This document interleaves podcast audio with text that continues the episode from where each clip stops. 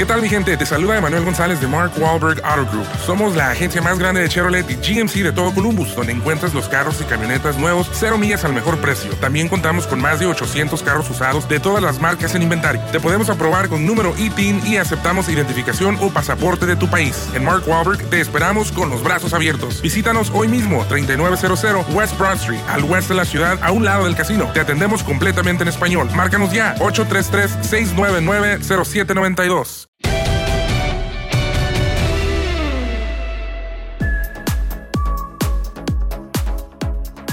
Un nuevo episodio de En tus zapatos con Geo González y la Monsalve. Geo, estoy contenta porque ahorita, antes de conocer a nuestro invitado y antes de establecer la plática que estamos acostumbrados a llevarles en cada episodio de nuestro podcast, pues vamos a hablar un poquito tú y yo de cómo vemos las cosas y temas determinados. Por supuesto, hoy lunes, después de esa final de la CONCACAF Nations League, pues hay que hablar de México, de Estados Unidos, de, cómo viviste ese encuentro, de cada vez que anotaban un gol, cada vez que el árbitro Pitti decía que era penal y que no era penal y que iba a salvar y que.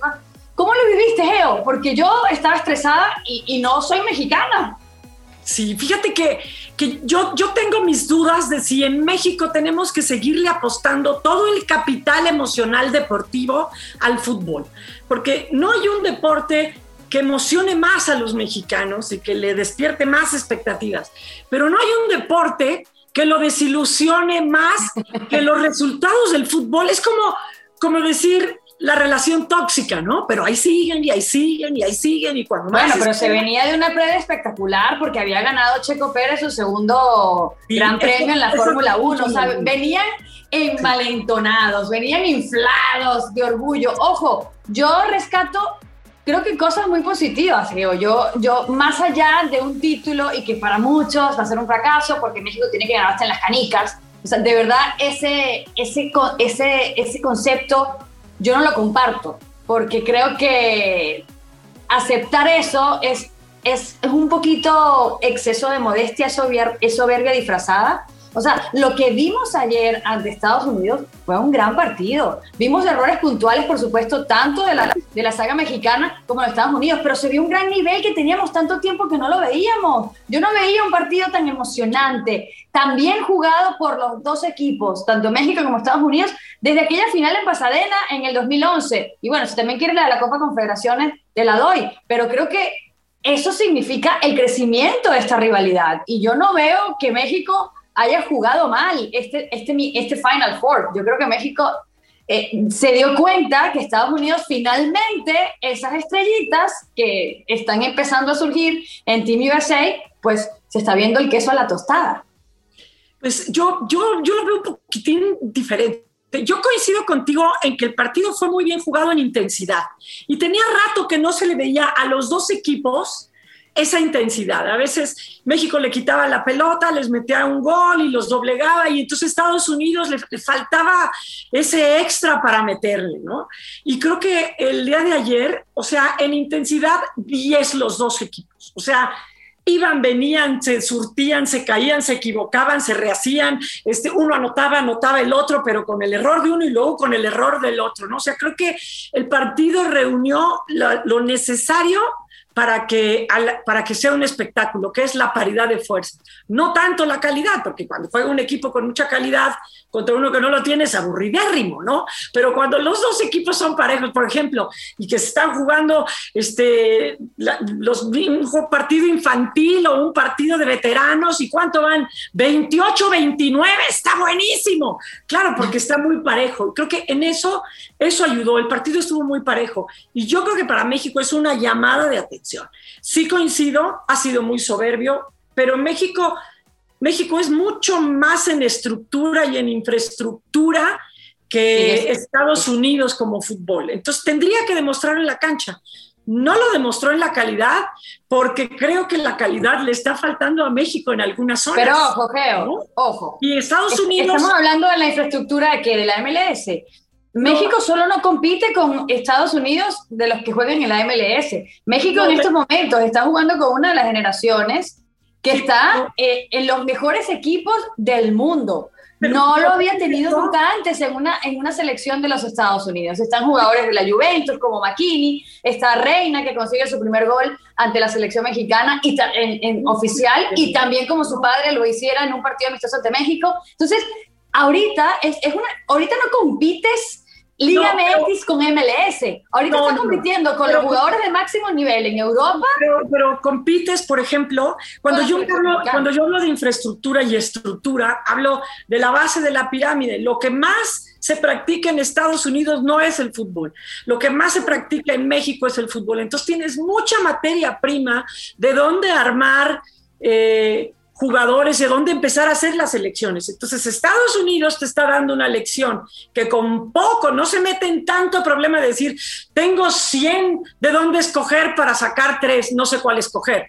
Y, y Estados Unidos, ¿sabes qué?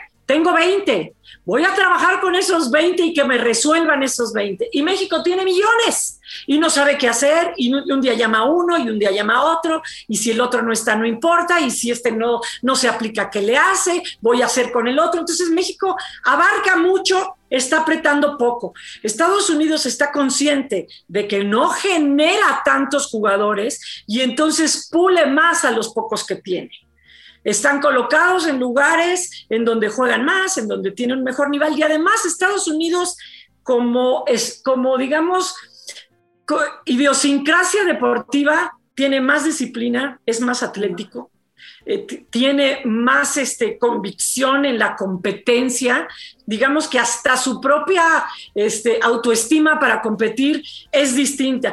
México siempre es el que, y lo ves al final, no, qué bárbaro, el árbitro, el VAR, no era penal. No era penal. Este, Ahora, Geo. Siempre contra nosotros. directamente.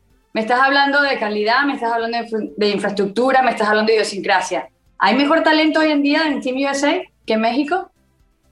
Creo que está más, el, talento está jugando mejor junto en Estados Unidos. Nuestro talento juega para sí mismo. Entonces no se conecta y Estados bueno, a mí me queda claro que hay, dos partes. No, es, no es solo el que seas talentoso, también tienes que ser inteligente. México tiene muchos jugadores con talento y muy hábiles, pero no toman buenas decisiones. Y eso te cobra un partido. Y Estados Unidos toma buenas decisiones, porque a veces no tiene tantas decisiones que tomar.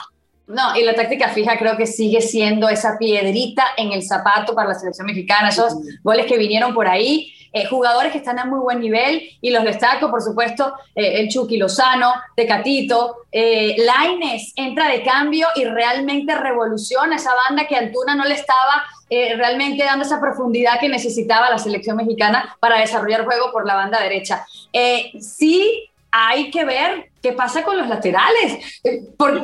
Ya es el momento de Gallardo, ya es el momento de quién, porque realmente vi mejor eh, no, no los vi tan bien. La defensa totalmente creo que adolece en estos momentos de talento la selección mexicana. Pero bueno, vamos a hablar con alguien. una última, una última. Por ejemplo, Estados Unidos tiene a Reina, tiene a Pulisic y no los va a sacar nunca. Pero México, me lo acabas tú de decir, México tiene a Antuna, pero podría estar el Chucky por derecha, pero a lo mejor lo cambio con Laine. y tiene a Chaca, y tiene Gallardo, meto y tiene a y tiene, y tiene, y tiene, y los que deberían tener también no están. Estados Unidos no se mete en broncas, dice, tengo estos, sobre estos me voy. Y México dice, ahora llamo a uno, ahora llamo al otro. Entonces, ninguno se acopla, ninguno este, encaja. O sea, el Tecatito roba un balón y hace un golazo y después no vuelve a hacer nada. Y Laines entra, garigolea, garigolea, garigolea, pero solamente lo meten a meter, lo meten a jugar 45 minutos. Creo que, creo que a veces cuando había, había una anécdota muy simpática del el papá de una amiga mía en la prepa, que cuando entraba un estacionamiento y estaba lleno el estacionamiento, él era el mejor para encontrar el lugar vacío. Pero si él entraba a un estacionamiento que estuviera vacío, no se podía estacionar. pasa típico. Cuando tienes demasiadas opciones, entonces empiezas a ponerte exquisito. Señores, tenemos a un gran invitado el día de hoy. Vamos a estar hablando precisamente de temas de la selección mexicana, de jugadores que deberían regresar y que no están, de directivos, de técnicos. Así que bueno, Geo, te lo dejo a ti. Y saber si el fútbol es negocio, ¿eh? Este, vamos a tener a Toño García y... Dicen que traigo la suerte a todo el que está a mi lado. Y esa es mi mala fortuna. Basada en el clásico de Juan Rulfo, llega Univisión, El Gallo de Oro. Supongamos que la caponera puede inclinar la suerte a quien ella quiera. ¿Estás tardando en conquistarla? Con Lucero, José Ron y Plutarco Asa. Este gallo está cambiando la vida. En una historia legendaria de amor y azar. No trates de cambiarme, no lo vas a lograr. El Gallo de Oro, gran estreno miércoles 8 de mayo a las 9 por Univisión. Y vas a ver, yo creo que vamos a lograr ponerle play y luego lo difícil va a ser ponerle pausa. Qué gusto saludarte, Geo, y lo mismo Adriana. Pues mira, eh, ¿qué te digo? Para mí, en lo personal, sabiendo manejar un equipo de fútbol es como una empresa, y si esa empresa está bien manejada y sabes eh, llevar un equilibrio, eh, para mí es negocio. Para mí puedes, puedes tener superávit siempre y cuando eh, entendamos que es totalmente diferente una empresa normal que yo fabrico zapatos, balones, pues ya sé que es algo tangible, ¿no? Que voy a vender un zapato, que lo voy a vender en 300 pesos y que lo vas a ir a comprar a Liverpool en 900. Eh, estás tangiblemente pagando 900 por un, por un zapato. Eso, eso se llama tangible. Intangible es algo que no sabes que va a suceder, o sea, y el fútbol es intangible. O sea, no te garantiza nada, puedes traer a Cristiano Ronaldo y a Messi y no te garantiza que el Atlante va a subir a primera división. esa es la diferencia, ¿no? Y es lo bonito en un momento dado lo que, lo que depende del fútbol, que es totalmente diferente y que es algo que si le metes pasión, le metes inteligencia y te rodeas de gente capaz, yo estoy convencido de que puede ser un buen negocio y que es un buen negocio. Bueno, puede que no regresen en la primera división, pero sí vas a vender muchas camisetas y el estadio va a estar siempre lleno, estés donde estés. Si traes a Cristiano Ronaldo y a Messi. Fíjate que, nosotros, como atlantistas, eh, somos este, sufridos eh, y cuando las pocas veces que tenemos alegrías las cacareamos, ¿no? como la gallina que pone pocos huevos, hay que cacarearlos, ¿no? Entonces, cuando hemos sido campeones, pues, sacamos el pecho y gritamos arriba el Atlante y, disfrutamos y nos aventamos meses de festejos. Y también la tristeza cuando nos va mal, y que ha sido la historia del Atlante, ¿no? Entonces, al final de cuentas, esos atlantistas no cambian de equipo pueden cambiar de nombre, pero no de equipo. bueno, y precisamente ahí va mi pregunta, Toño, porque desde que yo llegué a, trabajar a México y en el fútbol mexicano, ya tengo prácticamente 17 años viviendo, palpando intangiblemente al fútbol mexicano, este, pues me he dado cuenta que en los medios aman al Atlante. Hay muchos periodistas que siguen al Atlante. Eh, por supuesto, Félix Fernández sabemos de la pasión que puede tener por el Atlante porque además jugó y fue campeón con el Atlante y, lo tiene tatuado en la piel, pero un Rafael Ramos, un Heriberto Murrieta, un, bueno, Rafa Puente también conocido, Toño de Valdés, ¿por qué tanta gente del medio está enamorada del Atlante? Porque es un sentimiento distinto. Fíjate que es algo, aparte que es el equipo del pueblo y que normalmente siempre el Atlante se ha distinguido que con poco hace mucho, que es lo bonito del fútbol, que muchas veces un equipo débil con poco presupuesto puede ganarle a un equipo a un equipo grande, en este caso grandes en presupuesto, porque eh, grandezas son lo mismo, ¿no? O sea, prietitos o güeritos o millonarios o pobres, al final de cuentas son grandes todas las instituciones que por algo tienen tantos años, ¿no? Más de 100 años de haberse fundado, pero bueno, es lo bonito del fútbol. Mira, te voy a platicar, Adriana y a Geo, en el 2009 este, fuimos a la Copa eh, Mundial de Clubes y nos tocó jugar con Barcelona. Ya habíamos eh, ganado a Auckland de Nueva Zelanda y nos tocó jugar con Barcelona. Y el Barcelona de los mejores equipos del mundo en esa época, del 2008 al 2012, para mí creo que el Barcelona fue el equipo más este, exitoso y el, el mejor del mundo, ¿no? Messi, estaba Pep Guardiola, Ibrahim, y, y, bueno, o sea, era un sí, el año eh, Rafa Márquez, un equipazo. Y les íbamos ganando 1-0, 1-0 al minuto 33. Y en el medio tiempo me toca sentarme con John Laporta Dice, bueno, ¿qué hiciste García con este equipo? Joder, platícame que nos, me, me pones nervioso. Y comía y bebía todo nervioso, íbamos uno a uno en el primer tiempo. Y dice, bueno, ¿qué presupuesto tienes? Y le digo, 12 millones de dólares. Me dice, no, me estás jodiendo.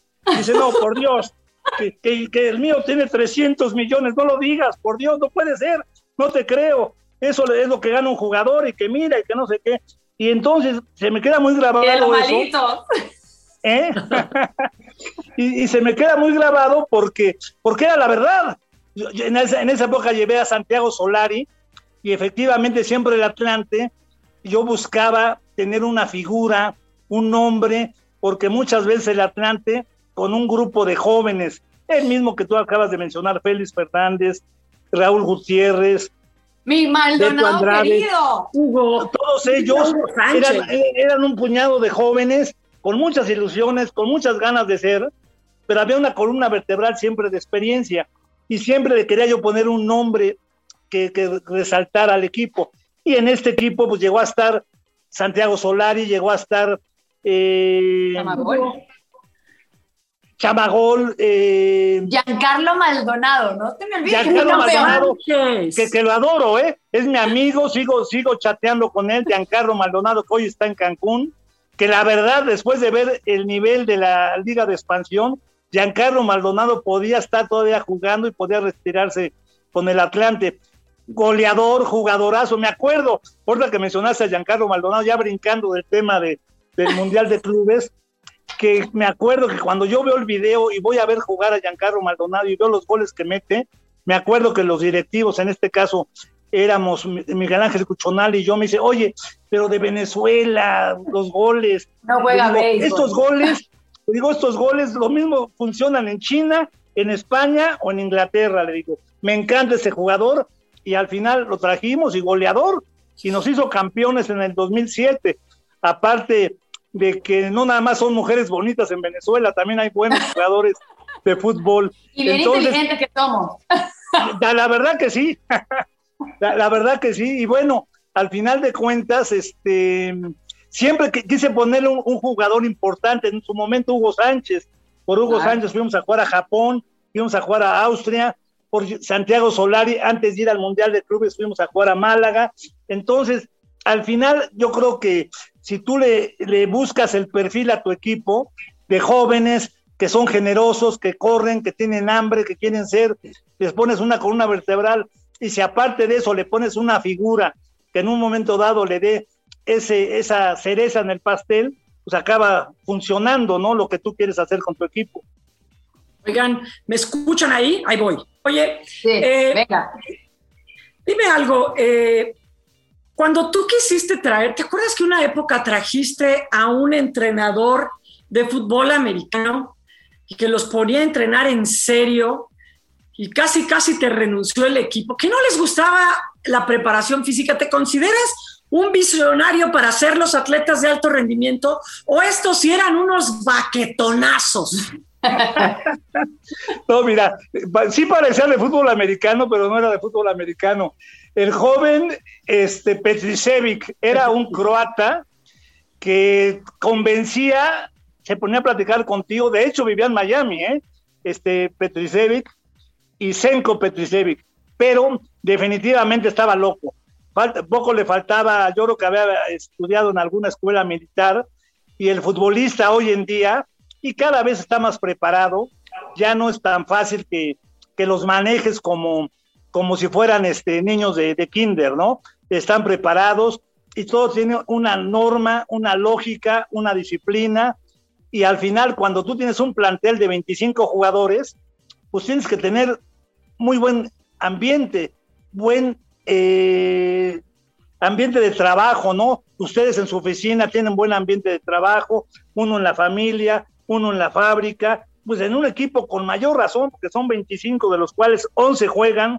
Sí, Toño, pero los iba a poner a entrenar, los iba a poner más fuertes y aquí todos dijeron, ay no, nos hace entrenar muchas horas, el futbolista tiene un, tiene- se dice, y en aquella época tengo mis fuentes que dicen que la golpe, por ejemplo, primero se iba a desayunar al café y luego lo llegaba garantizo que era cierto. Como a las once y media, una, a querer entrenar cuando todos decían, oye, ya nos vamos. Entonces, si eran medio baquetones o este nomás estaba loco.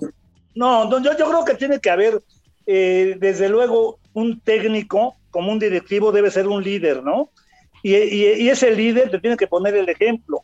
Y hoy en día, eh, la Volpe fue un desordenado toda su vida. Y efectivamente, se iba a tomar café a las diez y media de, de, la mañana y el equipo estaba entrenando. Y a las doce se le ocurría llegar al estadio y después querer trabajar dos, tres horas. O sea, a lo mejor lo aguantaban esos jovenazos como eran Luis Miguel Salvador, como era Beto Andrade, como era Memo Cantú, como era el mismo Félix Fernández, pero llegó el momento que había también jugadores ya con nombre, un Daniel Guzmán, un este, Wilson Granolati, Miguel Herrera, todos ellos que de repente decían, oye, no es posible que nos tenga aquí cuatro o cinco horas. De hecho, en la segunda etapa que viene la golpe a, al Atlante en Cancún, se lo advierto, le digo, Ricardo, el fútbol ha cambiado, te voy a dar la oportunidad de que vuelvas a dirigir el Atlante, pero vas a llegar temprano y, volvió a hacer lo mismo. Yo llegaba al entrenamiento al Interescuadras y estaba en el, en, el vestidor echándose su cigarrito, su café y aparte le estaban dando masaje y digo, oye, eh, Ricardo, el equipo está afuera entrenando. Digo, es una falta de respeto. Hoy, hoy ya no se puede hacer eso. Quedaste en algo, cúmplelo. Y esas fueron las diferencias que empezamos a tener, que yo sigo pensando que es un gran estratega, pero está arcaico, ya está fuera de... Y, al final tú puedes ser viejo, joven o viejo viejo. Entonces uno, aunque sea viejo, si uno se actualiza, si uno, está con esta, eh, con esta nueva tecnología del Zoom, de los, del Twitter, de, del Instagram, y que te estás actualizando, pues estás fresco en, tus cosas, ¿no? O sea, al final de cuentas, creo que eso no, no, no, no podemos este, ya eliminar a, la, gente de la tercera edad como yo, sino que si estamos actualizados tenemos que estar activos, ¿no? Ahora, pero Toño, entonces, ¿en qué posición en la historia del fútbol mexicano pondrías a Ricardo Antonio La Volpe? A pesar de sus formas. mira, yo te voy a decir algo. Eh, Ricardo Lavolpe ganó un solo título en 25 años dirigiendo. Y ese título lo ganó con, nosotros, con el Atlante. Y el Atlante sin la Volpe volvió a ganar otro título, que fue con Pepe Cruz. Al final, el fútbol mexicano es muy generoso, muy generoso. Cualquiera vende un buen verso y, vive de ese verso 20 años. La verdad, yo lo pondría, eh, de repente decían la escuela la volpista, la escuela La Puentista, mentira, la escuela La, escuela la, Puentista queriendo imitar a, al que fue campeón del mundo en México en el 86, a Bilardo, que todos atrás, punta para arriba, apretar y, no un juego bonito. Y, salir jugando lo hacía la Volpe, pero no lo hacía la Volpe, lo hizo la escuela azulgrana, la escuela atlantista. Y esa inició un Víctor Manuel Bucetich, cuando era un joven, junto con un Rulo Vázquez, en una cancha de paredes de tierra, y ahí se dio cuenta y nos dimos cuenta que el equipo jugaba, tocaba, y ahí jugaban en la tierra, le puedes decir a Félix Fernández, en la tierra, en una canchita, Félix Fernández, Memo Cantú, Beto Andrade, Raúl Gutiérrez, Luis Miguel Salvador, todos ellos. Y después cuando los llevaba yo a la cancha, que era una cancha grande de pasto, pues se comían el balón, se comían la, cancha. Y ahí lo que decía Pep Guardiola, que aprendió del fútbol mexicano, porque eso es verdad. Él menciona la golpe, pero lo, aprendió del fútbol mexicano, de salir jugando, de salir por las bandas, de hacer un juego bonito, o sea, de jugar bien al, fútbol. Y eso fue la escuela azulgrana que la inició Bucetich y se fue perfeccionando. Y de ahí la tomó la Volpe y después, como normalmente los que hablan y son protagonistas, son los técnicos, como normalmente los protagonistas son los jugadores, normalmente cuando andan bien, cuando son campeones, y los directivos pasamos al segundo plano, como debe de ser, porque ellos son los que manejan la cancha, pero también llevamos un porcentaje tanto en la victoria como en la derrota, y cuando hay un descenso, el único que aparece es el directivo y al único que le pegan es al directivo porque hizo mal las cosas. ¿Estamos de acuerdo? Estamos no, bueno, o sea, me encanta Toño García porque dice las cosas como las piensa, se quita esos casecitos de que se ponen todos, no, el rival era muy complicado, hicimos todo lo posible. Me encanta, Toño. Gracias, gracias. A ver, Toño, eh, hablando de descensos, ¿cómo estuvo cuando el Atlante pagó para no descender? de quién fue la idea, cómo se gestó. Tiene, tiene que ver las decisiones del fútbol mexicano solo con los dueños o hacen una especie de cabildeo al estilo político de tú me ayudas con esto. antes, antes así se hacía, Geo, así se hacía. Había cabildeo. Yo cuando fui presidente de la primera división, pues yo tenía que cabildear mis ideas, mis conceptos con mis amigos, los equipos, y llegabas a la junta del presidente y el que ganaba ¿Qué grupo ganaba? Pues de acuerdo a la propuesta que se había hecho. Yo te voy a decir algo, es muy diferente a lo que está pasando hoy en el fútbol mexicano, tristemente, ¿eh? lo que está pasando en el fútbol mexicano, porque la mediocridad se va a empezar a ver dentro de dos o tres años, que no haya ascenso y descenso, es lo peor que puede pasar en el fútbol mexicano. Ahora, de ese Atlante que pagó por no descender, que yo nunca voy a estar de acuerdo que se privilegie lo económico por lo deportivo. Porque si tú haces bien las cosas, tienes que tener un premio de ascender. ¿Qué, es, qué es lo que te motiva a ti, a la afición, al directivo, al jugador, a todo mundo? Y si lo hiciste mal, el castigo es que te vayas a la división de ascenso inmediato e inferior, como debe de ser y como es en todo el mundo.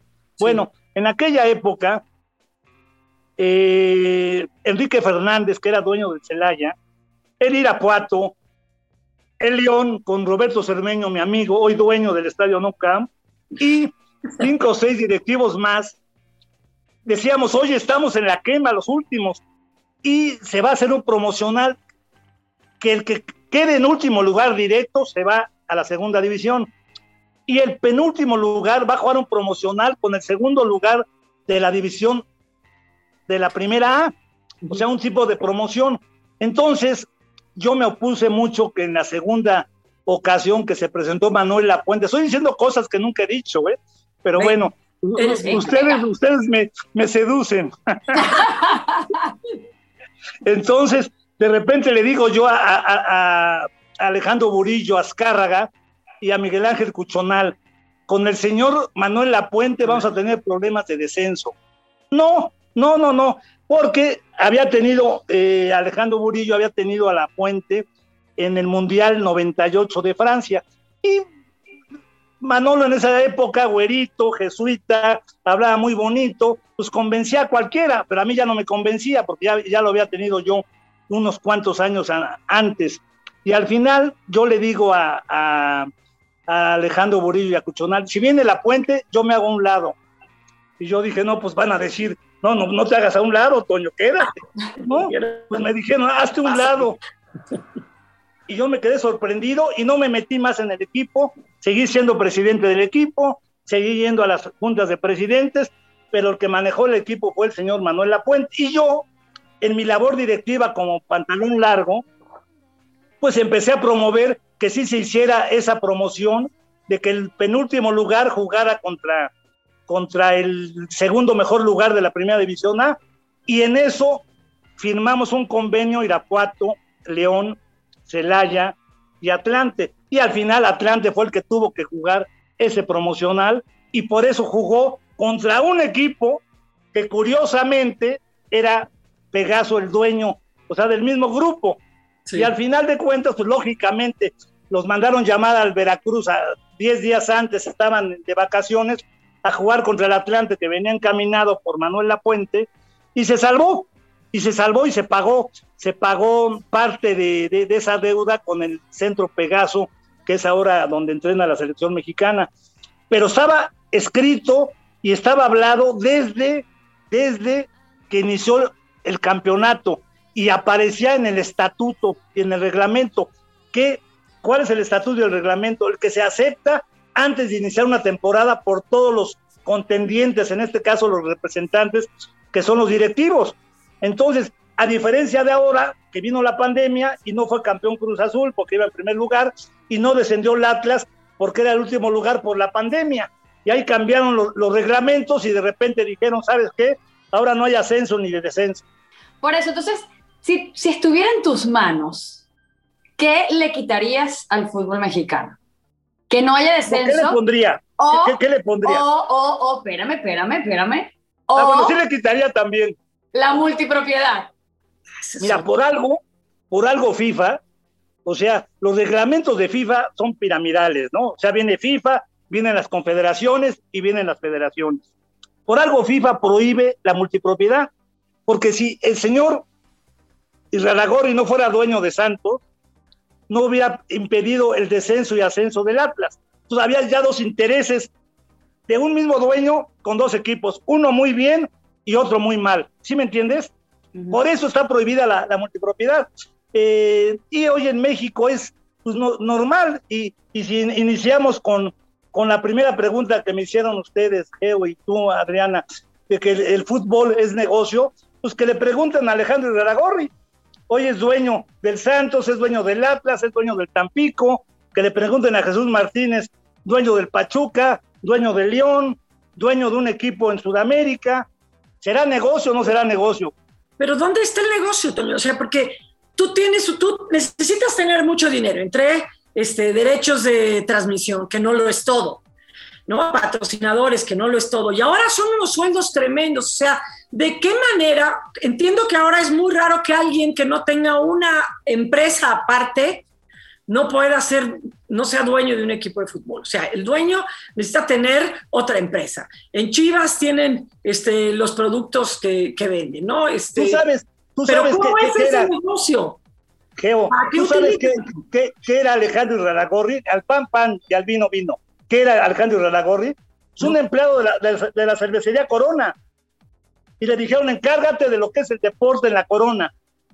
Y de repente pues él estaba en el béisbol, estaba en el básquetbol, estaba en el fútbol y se dio cuenta lo que, lo que se manejaba en el fútbol. Y dijo, vamos a hacer un estadio en la comarca lagunera. Y de repente llegó un nuevo dueño y dijo, vendemos el equipo. Y él dijo, no hay quien lo compre. Y lo compró en abonos. Y al final de cuentas se dio cuenta que era un gran negocio cuando sí había compradores para el equipo. Y hoy se dio cuenta, pues le ha vendido 70, 80, 90 millones de dólares a la América de jugadores. O sea, empiezas a sumar y, volvemos a lo mismo que es una empresa, el debe y el haber. ¿Cuánto ingresas y cuánto egresas? Y al final te sale un saldo positivo cuando sabes manejar bien un equipo. Y lógicamente a mí no me tocó esas cantidades de 15, 12, 18 millones de dólares por derechos de transmisión como se estaban pagando ahora antes de la pandemia. No sé cuál sea la nueva negociación, lo que se venga hoy en día, porque va a ser diferente, ¿no? Por la situación, por la crisis, por lo que tú quieras. Pero un equipo, Geo, que recibe ya 18, 15 millones de euros, más dos, tres ventas de jugadores, más todo lo que es la publicidad de la playera, más la estática, más todo lo que puede ser la taquilla, ya estás hablando de 25, 30 millones de dólares que ya te puedes subir al ring con pesos completos, si sabes hacerlo bien, ¿no? si estás metido, si metes una columna vertebral, si no traes sobreprecio a los jugadores como normalmente llegan a México, sino que vas directamente con el club o directamente con el jugador y los traes en los precios normales, decentes, como se deben de manejar, no que de repente hay jugadores que valen 300 mil dólares y cuando llegan aquí pues ya subieron de precio y los tienen en 3 millones de dólares. ¿Por qué crees que hoy hay empresarios que fueron promotores que hoy son dueños de equipos, pues porque las utilidades son exageradamente grandes. Yo no estoy en contra de un promotor que se gane un 10, 15% en la compra-venta de un jugador, pero dices que, que, sean 2 mil, 3 mil por ciento, están robando a los dueños. El señor de Milas Carga no se va a meter a ver las cuentas ni a estar yendo a ver jugadores. Valentín Díez no va a estar checando las compras. Pero en cambio Jesús Martínez, un Alejandro Raragorri, que su negocio principal es el fútbol, pues están metidos directamente en la compra y venta de los jugadores y a ellos no se los bailan. ¿Por qué? Porque ellos son directivos vendedores. Eh, al final de cuentas, eh, siempre pondrán las grandes empresas a un director, a un CEO o a un presidente ejecutivo, a un presidente, a un director deportivo, pero realmente dependen los presupuestos y dependen también cuál sea la filosofía de cada equipo, ¿no? A lo mejor Cemex no, no, no quiere ganar en su debe y haber, sino quiere tener buena imagen por una empresota como es Cemex, o lo mismo FEMSA con Monterrey y lo mismo América con Televisa, que es su pasión de Emilio, pero si me entiendes, hay diferentes filosofías, ¿no? Hay equipos vendedores, hay equipos compradores, hay equipos que lo que pretenden es tener buena imagen, hacer un aspecto social de plataforma, de mil cosas, a diferencia de otros que, que dicen, vivimos para el fútbol, no, viven del fútbol. Yo te voy a decir una cosa, mi querida Geo, y te lo confieso de corazón. Yo cuando entré al fútbol y compré el Atlante, yo estaba muy bien económicamente. Y cuando me fui, no me fui tan bien como, como cuando llegué. Porque al final fui un, fui un romántico, fui un bohemio, no me interesó. Eh, pero son de las cosas, como decía García Márquez, una frase que se me queda muy grabada que dice, no llores porque terminó, disfruta porque sucedió. Entonces, eso es una etapa muy bonita en la cual, pero dices, claro que es negocio y claro que quieren comprar equipos. Lo que pasa que si no saben manejar un equipo de fútbol, se los van a bailar. O sea, compra y compra y compra de jugadores y están coludidos el entrenador, el directivo, este, el promotor, y al final el, el, dueño nada más es pagar y pagar y pagar. O sea, al final, y de repente a veces no traes al mejor jugador, sino traes al que más te convino económicamente, ¿no? Por todos los intereses que hay alrededor. A ver, Toño, ¿y, dónde, eh, cómo ves con tu experiencia, obviamente, en el fútbol mexicano y, siendo presidente de, clubes, habiendo ganado títulos en primera división, en segunda división, ¿cómo ves estas nuevas compañías que están llegando a México a invertir eh, eh, en equipos del fútbol mexicano, como el Atlético San Luis, como ahora el Necaxa, que tiene, eh, pues, un grupo de inversionistas ajenos, quizás, a lo que es el fútbol mexicano como tal? No, pues bienvenidos, la gente que invierta en el fútbol mexicano siempre será bueno, no nada más en el fútbol, en la empresa, en todo, es consolidar una empresa y yo creo que son proyectos a largo plazo. Se habla de esa liga México-Estados Unidos, que, yo lo veo difícil, yo lo quise hacer hace 20 años y la confederación con CACAP no me permitió. ¿Por qué? Porque estás dejando afuera Honduras, Centroamérica, Guatemala, las ciudades del Caribe. Pero bueno, a lo mejor puede ser un proyecto que llegue a fructificar.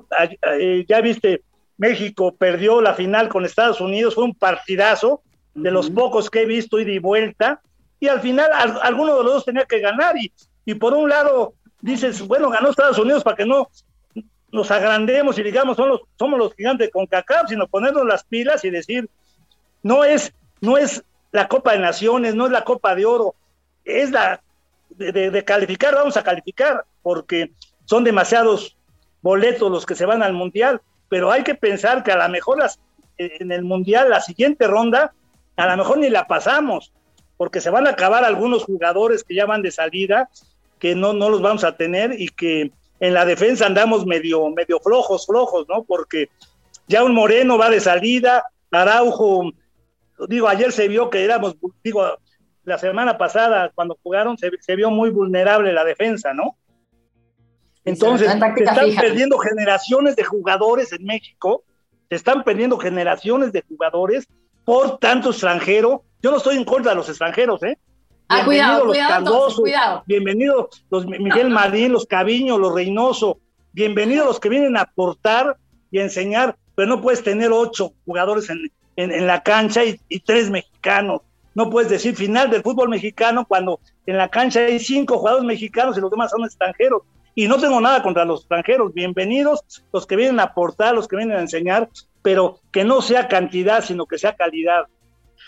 Oye, Toño, cuando, cuando tuviste este Atlante de Chamagol, de Arce, de Luis Gabriel Rey, dirigido por, por, este, por el Piojo, ¿quién escogió a los jugadores? ¿Los formaba Piojo? ¿Tú metías la mano? Los que están haciendo algunos ahora, mi querida Peo, lo hicimos nosotros hace 20 años. Yo tenía al Acapulco, tenía al Citácuaro, tenía equipos en primera división A y de ahí íbamos sacando los jugadores. Entonces yo me acuerdo eh, en alguna ocasión que dijeron, se acabó el presupuesto, no hay presupuesto, háganle como quieran. No hay estadio azteca, no hay... Dije, en la torre, ¿qué hacemos con el Atlante? Si el Atlante no es una casa, no es un, no es un carro, es una historia, es algo que estamos hablando de qué promotores hay del Atlante, un puente, un Heriberto Murrieta, un Toño de Valdés, mi querido Gerardo Valtierra en paz descanse, eh, tantas y tantas gentes que le van al Atlante y tantos seguidores, porque aunque seamos de closet, somos seguidores del Atlante y de repente pues yo dije, me, me, lo llevo a Nesa, me lo llevo a Nesa y a ver, no hay presupuesto, sube Miguel Herrera de técnico, a ver, Luis Gabriel Rey, Chicharito González, Pablo Serafín, y de repente vamos a tener una figura que es el Chamagol, que después se hizo un ícono con sus festejos y la gente feliz con él. Llevé a un Fabián Stay que en un momento dado le daba cierta personalidad al equipo y de repente volvió a funcionar un equipo barato y volvió a andar en la liguilla y peleando el título y se volvió a, crear esa, esa afición. O sea, eh, por eso yo estoy convencido que a veces no es el dinero, a veces es el conocimiento o la capacidad de la gente que te rodeas o la pasión que le puedas meter a lo que haces, ¿no? En, ese caso, pues créeme que yo no estoy en el fútbol en este momento, pero lógicamente mi pasión se la metí a la Federación Mexicana de Fútbol, mi querida Geo, que de los 90 en adelante fue el crecimiento del fútbol mexicano, cuando fuimos a una Copa América, cuando fuimos a una Copa Libertadores, cuando había cinco extranjeros máximo, cuando una selección mexicana te daba gusto poderlas manejar. Y te voy a dar un ejemplo. Me acuerdo que todavía vivía Chuck Blazer, el famoso Chuck Blazer que, que mandó en cana a todos los directivos de FIFA y de CONCACAF y de, y de CONMEBOL. Este, me decía, tiene que venir las figuras de México. ¿Por qué? Porque la Copa de Oro, ¿quién va a Estados Unidos a ver? ¿Quién les hace el caldo gordo? Pues la afición mexicana, ¿no?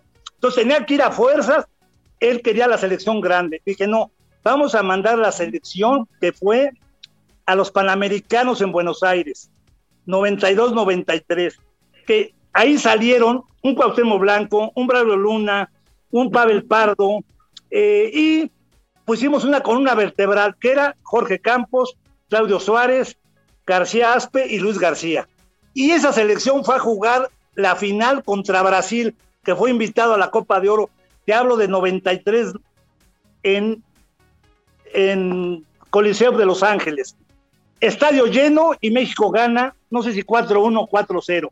Y ahí se hicieron la nueva generación de ídolos, pero tienes que llevar un proceso, ¿no? Y hoy, ¿cuál es el proceso? Tú dime ahorita cuál es el proceso que tenemos en la selección nacional. Estamos perdiendo generaciones de jugadores que la verdad el día de mañana para Martino va a ser difícil convocar y armar una selección, porque tú volteas a ver a Argentina y son tres, tres extranjeros por equipo.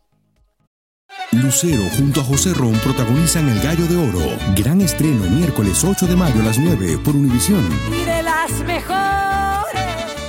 Si, si multiplicas un plantel de 25, 22 jugadores nacionales por 20 equipos, usted tiene la, la elección de 450, 500 jugadores. Por algo Argentina es el país más exportador y siempre tiene una selección más o menos importante que siempre está peleando. En México hoy, dime cuántos seleccionados, antes había la polémica o no, cuántos centros delanteros, cuántos centrales, ahorita cuántos centrales tenemos, qué polémica hay. No tenemos, o sea, la verdad, e, e, es, una situación que, que, se están perdiendo ese tipo de, de generaciones, ¿no? ¿Cómo lo manejarías, Toño? Yo manejaría de decir, hay ascenso y descenso, se van a 20 equipos en la primera división A o en la división de ascenso, eh, quitaría a los extranjeros, pero, pero que verdaderamente los acuerdos fueran, eh, lógicamente hay equipos que tienen la inversión hecha, tienen la inversión hecha en, en tanto extranjero que tienen, entonces verdaderamente que se cumplan los acuerdos y decir, Vamos a ir bajando de dos cada año para que se deshagan de los extranjeros. Y, esa camada de jugadores de 17 años, de 20 años, que les empiecen a dar la oportunidad, porque si dijeras, no hay materia prima, claro que hay materia prima, no habría los Chicharito, no habría los Vela, no habría los eh, Herrera, no, habría los Chucky Lozano, o sea, sí hay generación de jugadores, pero ahorita se está perdiendo, ¿eh? Ahorita, ayer nos dieron una muestra, digo, la semana pasada nos dieron una muestra de que México está mal en la defensa, que nos faltan defensas centrales, que no hay eh, la presencia. Cada remate de, cabeza era, eh, eh, lo perdíamos, entonces quiere decir que hay que trabajar en la defensa, a lo mejor delantero sí tenemos, pero un Raúl Jiménez que ojalá se recupere y regrese, pero quiere decir que si en México le dan las herramientas, te van a funcionar este, jugadores y te van a funcionar. Y de repente el argumento que dicen es que queremos dar espectáculo. Pues dalo con los mexicanos y, pon cinco extranjeros extraordinariamente buenos que vengan a aportar y que vengan a apoyar al jugador mexicano. Eso es lo que yo haría. Cinco extranjeros, ascenso y descenso, inclusive si me apuras, el fútbol mexicano aguanta hasta 22 y 24 equipos en primera división. Pero bueno, es un, es un proceso. Y hay cosas que yo no permitiría, como desaparecer a un Morelia. Un Morelia que había jugado la final con 70 años de historia, ¿qué les iban al estadio? Eso nada más pasa en México. el corazón hasta mi ah, abuela, es atlantista. Pero no le cambié el ¿Qué te crees? mi abuela mi reina, sufrió por tu culpa. Mi, reina, yo, yo, te voy a platicar. ¿Cómo que tu reina? Hombre, y la esencia, lo que hicimos, nos fuimos de vacaciones nos fuimos a, buscar a buscar mejores condiciones de vida. Te voy a decir por qué. Ya no era viable, ya no era viable y te lo llevaste. Así pasó un poco con, la diferencia. La diferencia es esta, mi reina. No me digas mi reina, porque yo no soy tu reina. Geo, mira, este, eh, hablamos de que era una empresa, ¿no? Bueno, el Atlante le cobraban 400 de a 500 mil pesos por partido, por partido. O sea, renta del estadio, taquilleros, sindicato, la caja, etcétera, y la seguridad que te cobra eh, seguridad pública, y te costaba 500 más los árbitros, 600 mil pesos. Y volteabas a ver la taquilla y no llegaba a 100 mil pesos. O sea, te costaba 500 mil pesos cada partido porque sí, efectivamente hay mucho atlantista, pero de repente hay atlantistas que no se reflejaban en la, taquilla. Entonces yo quise buscar un lugar a dos horas de la Ciudad de México, que era Querétaro. Al final de cuentas, nos fuimos a segunda división, regresamos a primera división, fuimos campeones, regresamos a la Ciudad de México, pero de repente se acabó el Estadio Azteca, se acabó el Estadio Azulgrana, no había dinero para pagar y ahí la, decisión fue Burillo, Cuchonal y un servidor. ¿Y a dónde nos fuimos? A Cancún, que no, te cobraban impuestos, no te cobraban el estadio, y al final no había el pago de lo que hay hoy por los derechos de transmisión. Si hoy al Atlante le pagaran 15 millones de dólares de derechos de transmisión, nunca sería de la Ciudad de México. ¿Tú crees que yo me quiero ir de la Ciudad de México? Soy chilango, nacido en la Ciudad de México, tengo mi palco en el Estadio Azteca. ¿Tú crees que no sería maravilloso estar siempre en la Ciudad de México. Lo que pasa que son circunstancias y decisiones bien difíciles de tomar, pero hoy, en aquel entonces no pagaban eso, mi reina. No, digo, perdón, Geo. Una vez a meter el problema. bárbaro, está bien. Toño, para Toño García, ¿quién es el mejor entrenador que ha dirigido en México? Que ha dirigido en México pues, eh, eh, es el que, el que vino como jugador y aquí aprendió, Josep Guardiola, que, tristemente perdió la Champions, porque me encanta cómo juega. Pero no dirigió en México. Pero no dirigió en México, jugó. Pero, aquí se motivó para ser entrenador, aquí aprendió cómo se tenía que jugar al fútbol.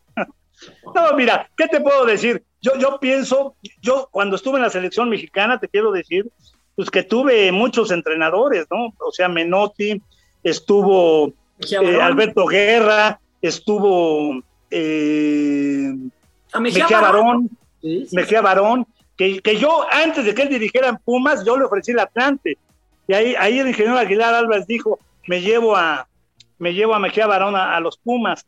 Pero mira, yo considero que en México hay muy buenos técnicos. Un Miguel Herrera es un muy buen técnico. Otro que es muy buen técnico y que hoy pues no, no, no está en primera división es Pepe Cruz. ¿Qué te puedo yo decir? Este, híjole, qué, buena pregunta, ¿eh? Adriana, híjole, me dejaste. Bueno, no, pero dijiste algunos, está bien. Yo, yo traje Ángel Capa, y si me dijeras qué maravilla hablar con él, bueno, eh, te podías estar hasta las 4 de la mañana platicando con él de fútbol porque decía, mira vos, qué gol, hay que digerirlo, esto lo firmaría Picasso, che, mira, y, te quedas platicando con él y dices, si de, si, de filosofía hablamos, me traigo a Valdano o me traigo a Ángel Capa. No, pero de si los me hablo tácticamente. De, allá, de ¿Eh? los que están en México, ¿quién de los que ha dirigido en México crees que ha sido el mejor? Desde Nacho Treyes, desde hasta, no sé, El Tuca, Juan el Carlos Piojo, Osorio, Ojo, la Volpe, el profe Cruz. Bueno, ya dijo el profe Cruz, que estaba en... Javier Aguirre, Miguel. Herrera. ¿Quién más? ¿Quién más? ¿Quién más? Está bien, tu, tu top 3, tu top 3. Javier Aguirre, Miguel Herrera y Guadalupe Cruz. Sí. Va. Top 3. Ahí quedó Geo, te toca a ti. predicamento. Te toca a ti, mi reina. Vas a ver, Adriana. Contrólate. Bueno, eh, ok. Dime, a ti fue el único que le hicieron una huelga a los jugadores de selección nacional.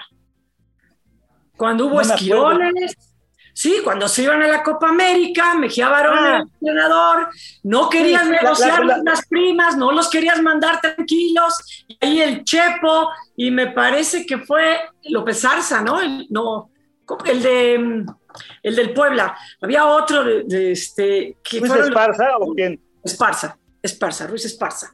Pero a ti fue el No. único que le hicieron huelga a los jugadores. Fíjate que, que- que, eh, estaban por viajar y fue una, una medida de presión, pero la verdad que siempre hubo muy buena comunicación y yo les prometí que en la Copa América nos íbamos a arreglar. Y tú imagínate, mis reinas, reinas las dos, este, imagínense tener, tener que arreglar primas con Hugo Sánchez, García Aspe, Nacho Ambriz, Luis Roberto Sague. O sea, imagínense la clase de tiburones a los que yo me iba a enfrentar yo solo. Y de repente... Ay, pobrecito, ay, pobrecito. No habías tenido, porque, y es lo que tocaba. Hicieron una huelga, algo único. No, no, no, no, eh, amenazaron, pero no hicieron la huelga. Dijeron que no viajamos y al final sí viajaron y después yo me senté con ellos en, en- en Ecuador y me acuerdo que, le- que te decían, bueno, por pasar esta ronda, por ganar este partido, le dije, no, por jugar la final, ¿cuánto? Por y, y no tengo que hablar a la federación ni voy a, ni voy a consultar. Aquí yo me comprometo con ustedes. Yo no quiero que si la tercera ronda, que si la otra. Jugamos la final. Y en la torre jugaron la final. Muy bien dicho, mi rey. Muy bien dicho, mi rey. Así se habla. 100 mil ¿Cuánto le dólares por cabeza se llevaron. Y al ¿Cuánto? final, 100 mil dólares por cabeza y al final bien ganados. Porque era nuestra primera participación en una Copa América.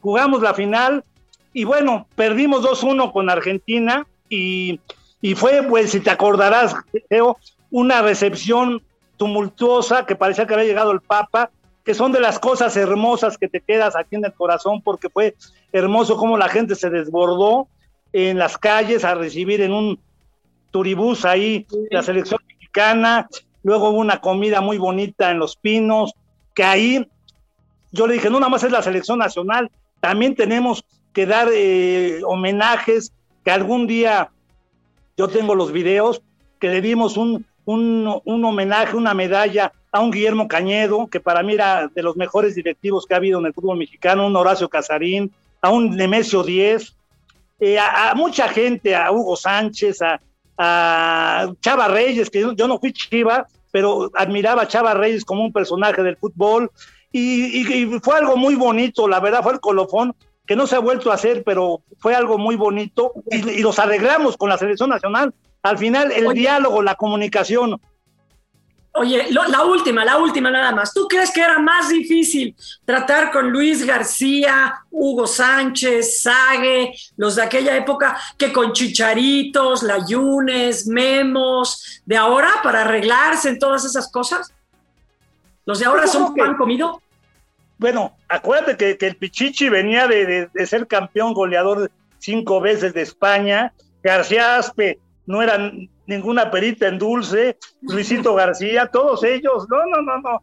Eh, quiero decirte que fue algo muy bonito, pero, pero no fue fácil, un Carlos Hermosillo, o sea, algunos, algunos difíciles, pero yo creo que todos, todo en la vida es un mismo objetivo, eh, no puedes me la estás sacando a corner, me la estás mandando a corner, era así de sencilla. Los de ahora son pan comido comparados con aquellos para estar arreglando. No, no, no, deben de ser iguales porque ya traen el antecedente, ¿no?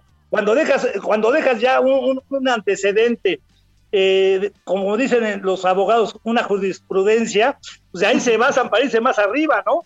Entonces al final ganan muy bien Hoy un Chicharito, un Carlos Vela, todos ellos que no han ido a la selección, que deberán de estar, pero bueno, no han ido a la selección, se han ganado ya mucho dinero, han cambiado las, las, formas, y yo creo que todo como una empresa, si vas a ganar tanto por ser campeón, una parte debe ser para los jugadores, pero otra para la, para la federación, para que siga habiendo dinero para mantener las fuerzas básicas, sub-20, sub-17, sub-23, la femenil, que también se le debe dar el valor hoy en día a todo lo que, lo que debe ser el fútbol, que, es integral.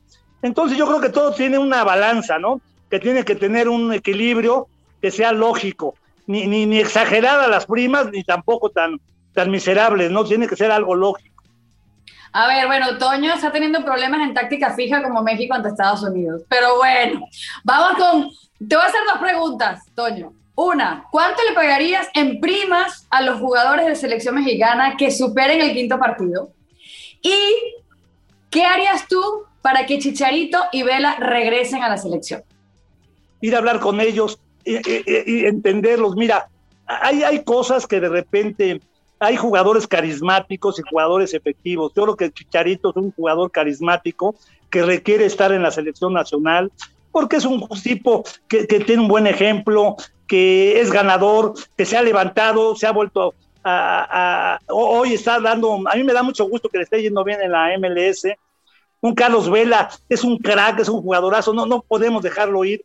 Y yo sé por qué no quiere a la selección nacional, porque en un momento dado no lo trataron bien, porque en un momento dado no hubo eh, esa comunicación. Mira, en todas las selecciones y en todos los equipos, lo que pasó en el América hace poquito, lo que pasó en Cruz Azul, ¿Qué pasó con el Cebollita? Lo agarraron en el reventón y campeón con el Cruz Azul. Supieron confiar, sentarlo, sentarlo y decirle, oye, maestro, dedícate al fútbol. Y mira, hoy en día, desgraciadamente o afortunadamente, estos teléfonos, esta, esta tecnología, pues hoy te agarran dándote un beso. A mí me tocó un divorcio, porque me tomaron una foto despidiéndome, despidiéndome y salió una nota y mi señora me dijo. Pobrecito. Yo nada más, yo, muy caballeroso me estaba despidiendo. bueno. ¿Ves por qué la tecnología? cuando te dice mi reina? Porque ya lo conoce uno. Ha sido un placer haber sido tu reina por este día. no, este, hoy en día, ¿qué, qué pasa? Todo, en todos los equipos, en todo, toda la historia ha pasado en Barcelona, en Real Madrid, en todo, en la selección francesa. Y hoy con, el telefonito, pues los agarran en el reventón. Y a mí me tocó, y no lo voy a decir, en dos ocasiones que yo fui. ¡Ay, dilo! Dilo, dilo, dilo, dilo. No, no, no, eso sí no, porque hay códigos, hay códigos, mi reina, hay códigos. de, que, de que se fueron de reventón, que llegaron tarde, que metieron mujeres a, los cuartos y nunca se supo. Yo, en cortito, decía sanción o, separado y de común acuerdo con el técnico decíamos, esto no tiene que salir a la luz pública, porque tiene familia, porque tienen debilidades y porque después le exiges que en la cancha den lo máximo, ¿me entiendes? O sea, al final, ¿qué pasó con, con Cebollita? Campeón goleador. Cabecita, este, cabecita, Cebollita es Cabecita, cabecita. Y a lo mejor esos jugadores de la América que me los agarraron también infragantis van a ser campeones. ¿Y qué? Hay que aplaudirles en el fútbol, hay que, hay que juzgarlos por lo que son de futbolistas, no como, como personas débiles, que a veces los hombres Ya, Toño, te voy a hacer un favor, Toño. Te voy a hacer un favor y te voy a decir que le pares, porque te estás echando la soga al cuello. Esta, esta llamada de repente se fue al siglo XVII. Qué manera de pensar este hombre. Pero no me dijiste, además no me dijiste cuánto le pagarías en primas a la selección mexicana si supera el quinto partido en un mundial. Mira, yo, yo creo que eso, como, como tú vas a recibir una cantidad importante por pasar esa ronda de, de FIFA, eh, yo creo que eh, mucha, mucha parte de, ese premio para ellos, si no el 100%, a lo mejor el 60, el 70, porque es una barbaridad, pero son objetivos que yo creo que antes de, una eliminatoria y antes de un mundial se, se deben de arreglar, pero yo creo que al final de cuentas eso sería maravilloso para el fútbol mexicano y para el crecimiento del mismo, ¿no? Entonces, ¿tú crees que tan lejos o que tan cerca están de superar esa fase mundial con la selección de hoy, lo hoy lo veo lejos, porque, porque aunque Martino se me hace un tipo eh, ecuánime, eh, me, gusta su forma de ser, no, no como eh, Juan Carlos Osorio, que siempre lo critiqué, que, que, venía a hacer experimentos en el fútbol mexicano, que nadie levantaba la voz, hoy se me hace un tipo ecuánime, está manejando bien la selección. la semana pasada me gustó mucho la selección mexicana, cómo jugó, fue un partido de ida y vuelta, flojos, vuelvo a decir, en la defensa, en la táctica fija, pero yo creo que hay que cambiar y hay que, eh, la gente que maneja hoy el fútbol debe de voltear a ver de que son muchos extranjeros, que hay que darle la oportunidad al mexicano y que se están perdiendo muchas generaciones de futbolistas y bueno, ya estamos al cuarto para las 12 del próximo mundial, ¿no? O sea, ya no hay mucho que hacer.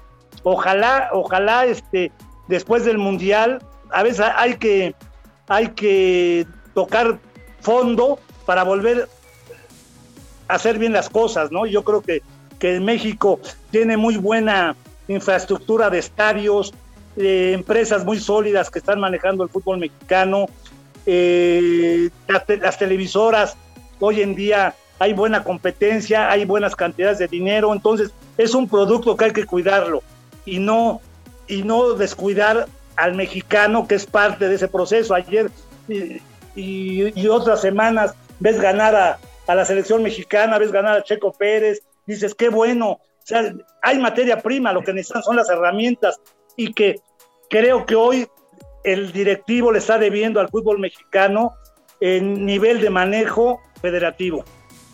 Ya está. Toño, muchísimas gracias por haber compartido con nosotros. Fue muy difícil sacarte las palabras. Creo que muy difícil, no? introvertido, que tienes pánico escénico, que no se te da el hablar. Y, que me hayas considerado tu reina por un día, no sabes lo, honrada que estoy. No, en serio, te agradecemos mucho este, el haber platicado con nosotros, el permitirnos ponernos en tus zapatos. Muchísimas gracias. Al contrario, Geo y Adriana, fue un placer. Y si hablé de más es porque ustedes son unas seductoras. Ni hablar. bueno, señores, esto ha llegado a su final. Toño García, Geo González y La Monsalve. Estamos a